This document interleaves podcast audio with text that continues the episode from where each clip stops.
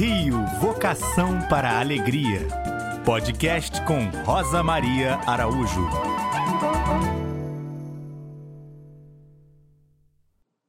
Este é o terceiro episódio do nosso podcast.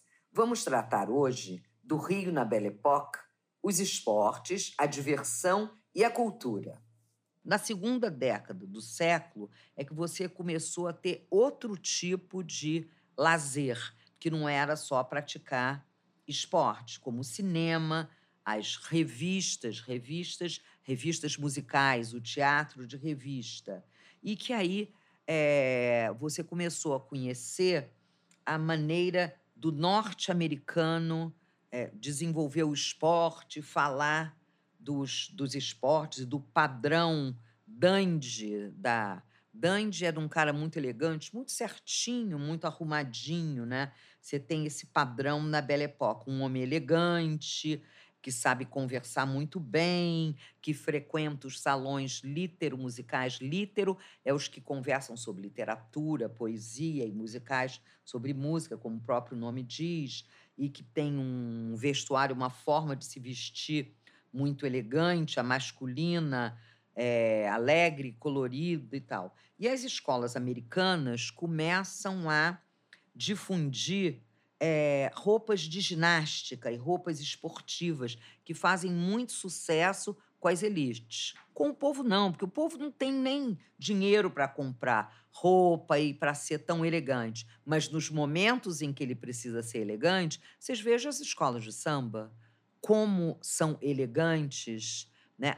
Não só nas suas fantasias, como a velha guarda, é, as cartolas que são usadas, porque o povo também gosta, também curte a elegância. Tem a frase do Joãozinho 30, né? O, o povo gosta de luxo, quem gosta de pobreza é o intelectual. Né? Ele foi o primeiro a dizer isso que todo mundo que se disseminou em todos os lugares.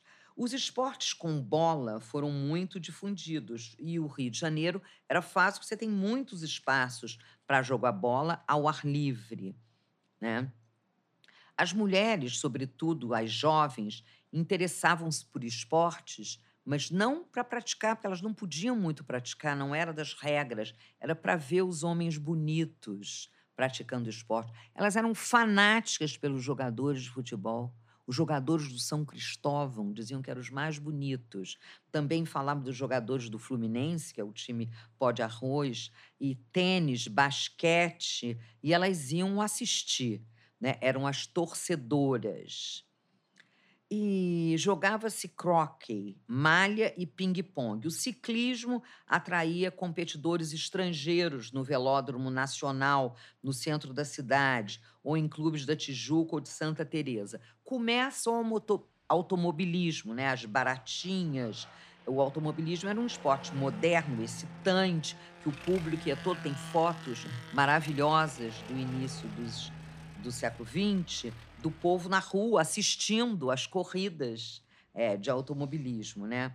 Se teve um pouco de touradas, porque os portugueses têm tourada, então trouxeram um pouco as touradas para cá, mas elas não foram tão disseminadas, não. O futebol foi o que mais cresceu. Aí no Brasil inteiro. Nós não podemos dizer que é uma marca do Rio, mas nós temos grandes craques, né? Nós é do Rio o Garrincha, é do Rio Romário, é do Rio o Zico, né? Nós temos muitos craques cariocas. Em 1906 foi disputado o primeiro campeonato carioca. Em 1919, o Brasil foi campeão sul-americano de futebol numa partida contra o Uruguai, o que não aconteceu em 1950, né? É, o futebol também teve alguma resistência, porque ele foi visto como um esporte de elite, enquanto hoje ele não é visto como um esporte de elite. Ele é visto como um esporte de todos, apesar desta vergonha do Maracanã não ter mais a geral e o povo não poder assistir no maior estádio daqui o futebol. Mas nós temos que mudar essa história, né? Outras atividades da Belle Époque do Rio de Janeiro era o turf, também trazido pelos ingleses, corrida de cavalo. Não sei se já ouviram falar, porque hoje em dia saiu completamente da moda. Nós ainda temos o Hipódromo da Gávea, que é um lugar lindo à beira da lagoa, mas que está tendo outras atividades além das corridas de cavalo. E em outras cidades, quando nós falarmos de cidades comparadas, o turf ainda é forte, como em Buenos Aires, em Londres, um pouco em Paris. Mas o turf é da Belle Époque, no Rio de Janeiro. Era um esporte chique e muito da elite. Então, as corridas de cavalo eram feitas no Derby Club, que era um sucesso, que era uma beleza de espetáculo. Corrida de cavalo é uma coisa bonita mesmo. O Jockey Club foi formado depois do Derby e o Jockey Club brasileiro era um lugar só para essas corridas com apostas, seguindo muito os hipódromos da Inglaterra e da França.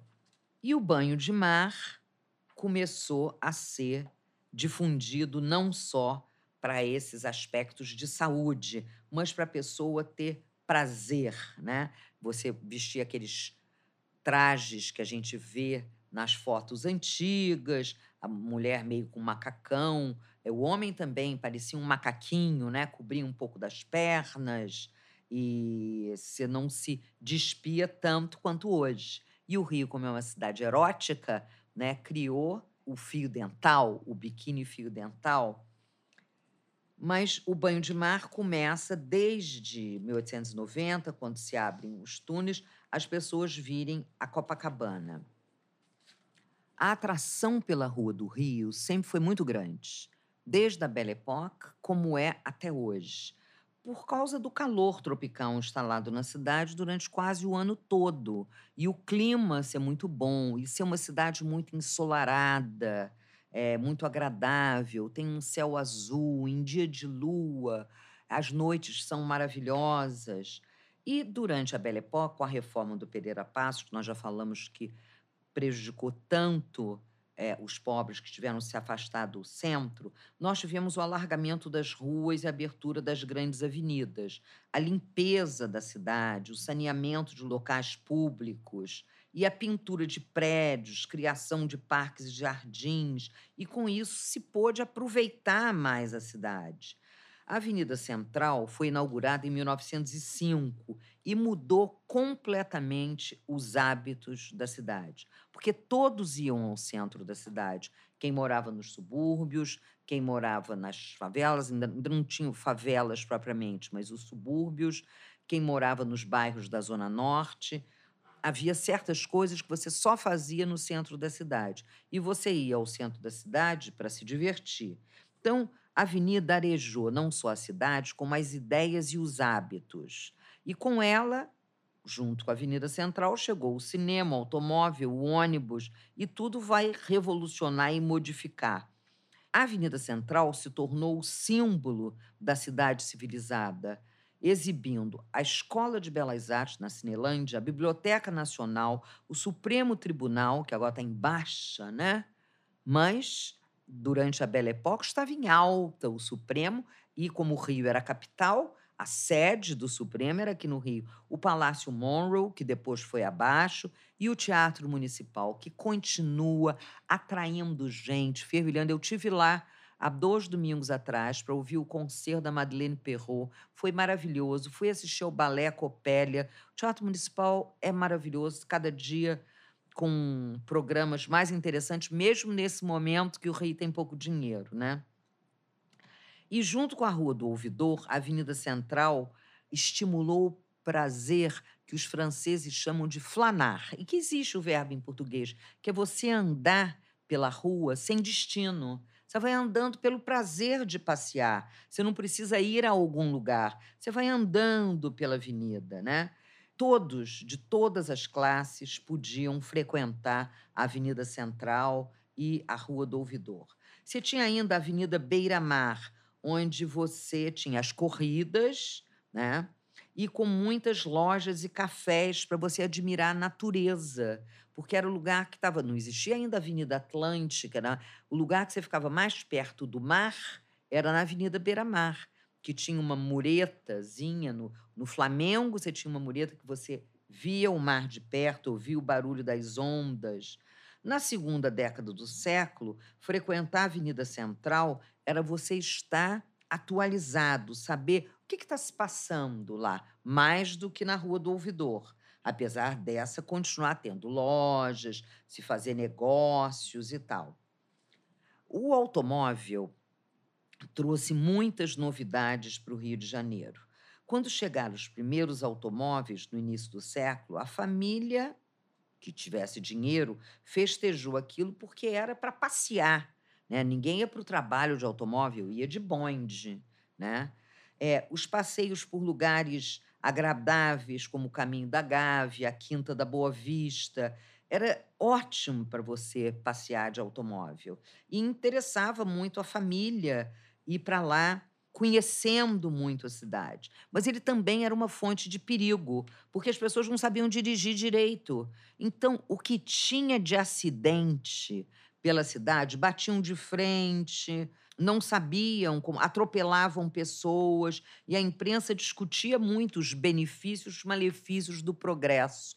Os parques e jardins favoritos para o lazer ficavam longe do centro mas muito na Zona Norte, como o novo Jardim Zoológico, a Quinta da Boa Vista. O novo Jardim Zoológico em Vila Isabel era um dos lugares mais frequentados pela família. A Quinta da Boa Vista era outro, que é um lugar lindo até hoje, né? Muito bonito, está muito mal cuidado. Todo o Rio precisa ser muito mais bem cuidado. E se fazia muito piquenique porque como o clima é favorável, ainda se faz muito piquenique. Olha como as pessoas fazem piquenique na praia, fazem piquenique no aterro, fazem piquenique no Parque de Madureira, onde tudo é muito bem estabelecido e controlado, mas você tem ótimos lugares para lá. Você comia, bebia dançava ao ar livre, com gente tocando, com gente cantando, das melhores formas possíveis. E se tinha as confeitarias, como a confeitaria Colombo, que servia o chá das cinco, e outras confeitarias conhecidas. Um passeio muito frequentado era o passeio público. A Belle Époque é um período em que são criados muitos clubes e associações no Rio de Janeiro. As famílias eram atraídas pelos anúncios para irem para os clubes, se tornarem sócias dos clubes. Esses clubes foram muito importantes porque eles promoviam bailes, né? os chamados bailes familiares, para mostrar que ia ter um padrão de comportamento rígido, de ordem, de recato, e por isso se chamava familiar. Mas nesse período, as senhoras e senhoritas podiam dançar até o amanhecer, porque o Rio sempre teve essa vocação para o lazer da madrugada, e ainda tem. As pessoas gostam da noite do Rio. É uma pena que, no momento, a violência, a política de segurança está nos impedindo de usar a rua durante a noite, né? na madrugada. É, mas eu espero que isso volte em breve. Quer dizer, as pessoas saem, mas de transporte e tal. Felizmente, o Rio é uma cidade que ainda tem ônibus a noite toda. Porque não são todas as cidades que têm oito ônibus de madrugada, seja para trabalhar, seja para o lazer. E o Rio tem. Você pode sair às três horas da manhã de um lugar, sair às quatro horas da manhã. Mas enquanto você não garante a segurança, isso fica muito difícil para quem vai trabalhar ou para quem vai se divertir. O metrô para, mas o ônibus não para. As pessoas se preparavam para esses bailes porque você dançava quadrilha, valsa, polca, mazurca e estilos mais sofisticados, habaneira, músicas latinas e tal. Tem uma curiosidade que é importante, nem todo mundo está atento, é que a gente sabe que o samba nasceu com o samba do Donga pelo telefone, mas às vezes as pessoas não sabem que o samba e o jazz são do mesmo ano, 1917. Portanto, o samba é da Belle Époque. Ele nasceu durante a Belle Époque, assim como o jazz, e foi se desenvolvendo muito na década de 20. E hoje ele é a principal música brasileira, não desmerecendo os outros gêneros, a bossa nova, o choro e o funk. O machixe foi a primeira dança urbana aqui no Rio de Janeiro. Ele teve origem num baile de uma sociedade carnavalesca, quando um dançarino audacioso na polca criou o gênero que foi logo retratado pelos jornalistas e se disse: isto é uma dança urbana. E bem diferente. Com o fim da Primeira Guerra, aí já não estamos mais na Belle Époque, chegou ao Rio o Foxtrot, o Ragtime e o Charleston, vindo dos Estados Unidos, invadem o Brasil mesmo antes do cinema americano tomar conta das telas e tal.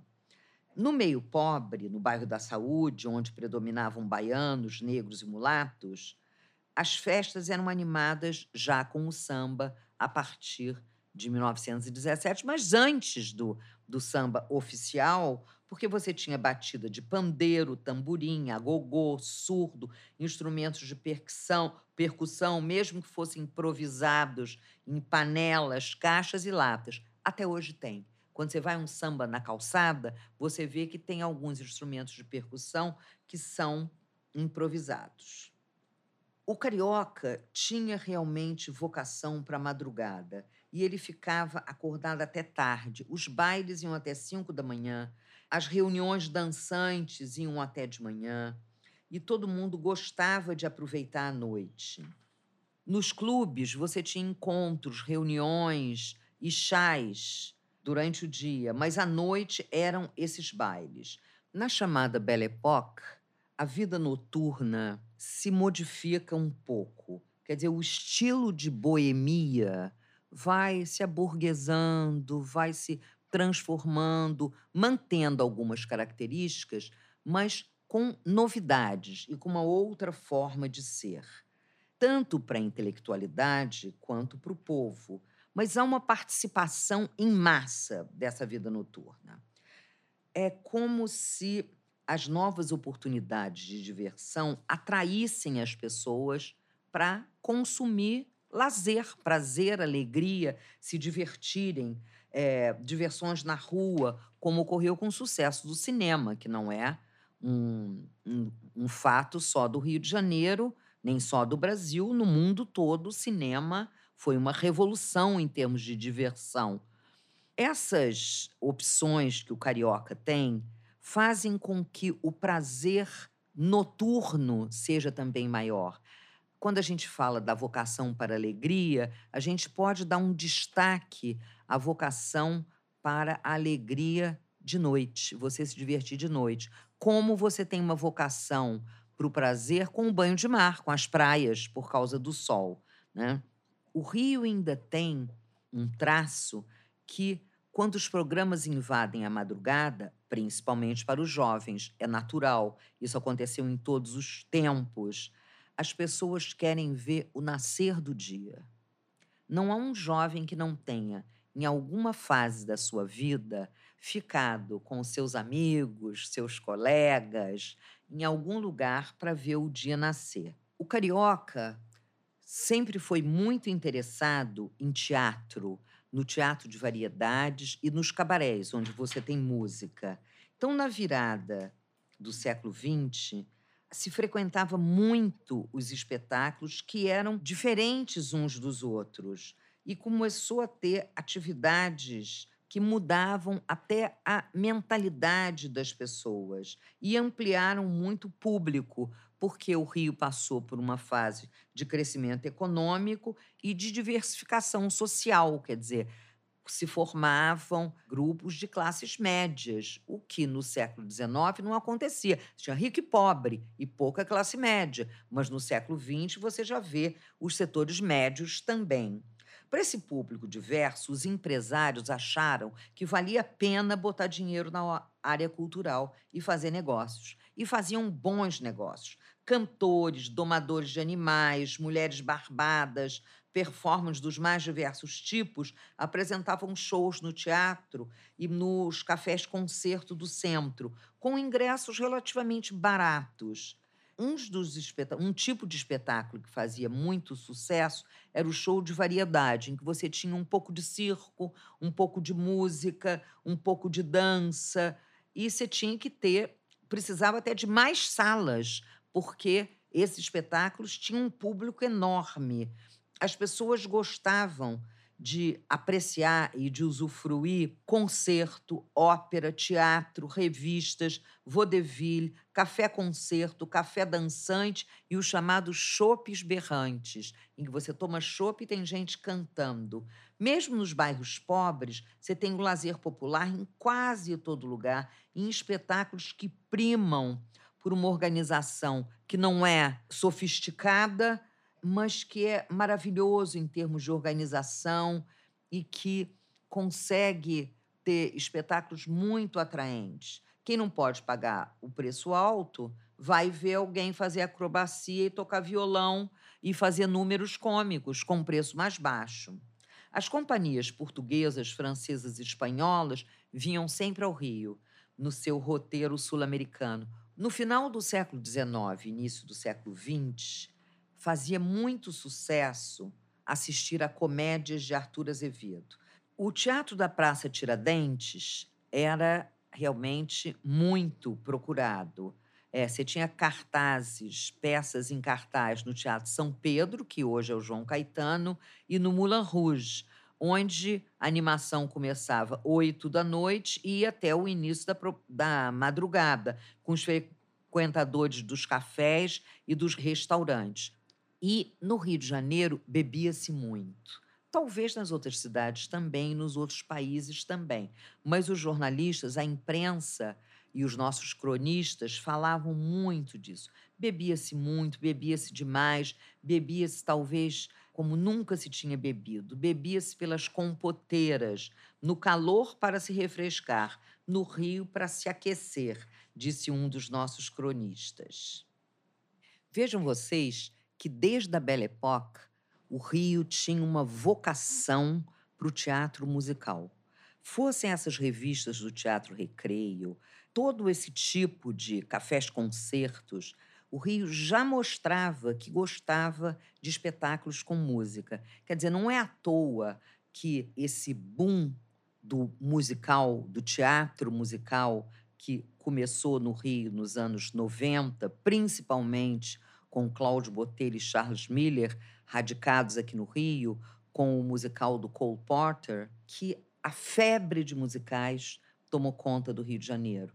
Também há musicais em São Paulo, e esses musicais feitos no Rio atravessam o Brasil todo, vão a todas as cidades, porque eles são muito procurados. Mas é um gênero de teatro feito no Rio e que se faz muito bem, porque o Rio tem mesmo essa vocação.